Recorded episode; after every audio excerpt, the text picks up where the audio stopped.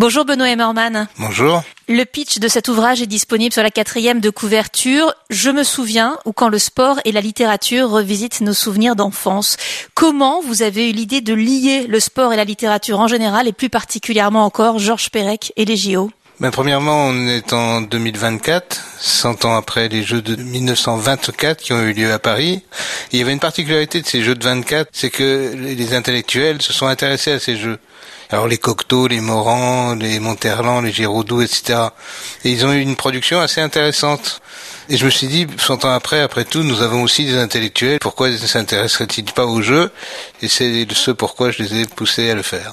Vous avez donc demandé à 27 auteurs de nous raconter un souvenir des JO et ça commence avec Maëlys de Kerangal qui se souvient de Nadia Comaneci au JO de Montréal et sa note parfaite de 10.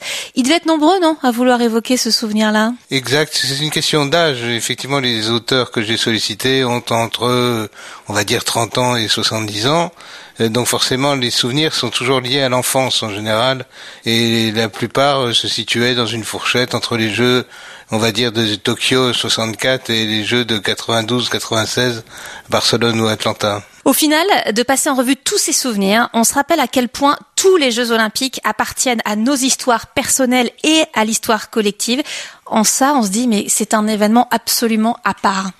C'est un événement à part qui raconte le monde on aime ou on n'aime pas cette compétition ou cette fête, mais il n'empêche, elle nous tend un miroir et on voit les, les faillites ou les enthousiasmes que l'on a et c'est une chance d'accueillir les Jeux en général. Si vous, vous n'aviez qu'un seul souvenir à retenir des JO, ce serait lequel?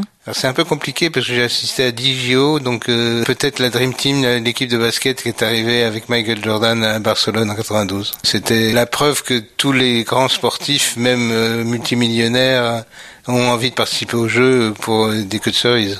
Benoît Emmerman, vous avez dirigé cet ouvrage collectif Je me souviens de la foulée de Pérec et autres madeleines sportives paru au Steuil. C'est un voyage dans les plus grands moments des Jeux Olympiques, la meilleure lecture qui soit pour se projeter vers ces JO de Paris 2024. Merci beaucoup. Merci à vous.